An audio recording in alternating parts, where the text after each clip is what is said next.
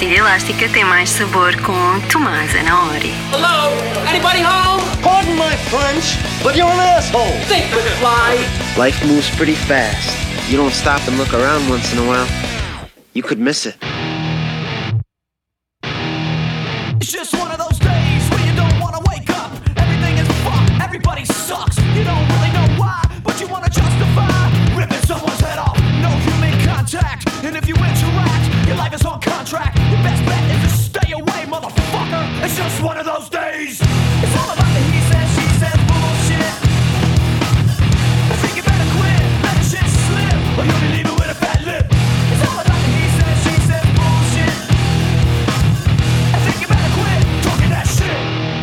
It's just one of those days, like a freight train. First one to complain, with the. Damn right, I'm a maniac. You better watch your back, cause I'm fucking up your program. And if you're stuck up, you just locked up. Next in line to get fucked up. Your best bet is to stay away, motherfucker. It's just one of those days.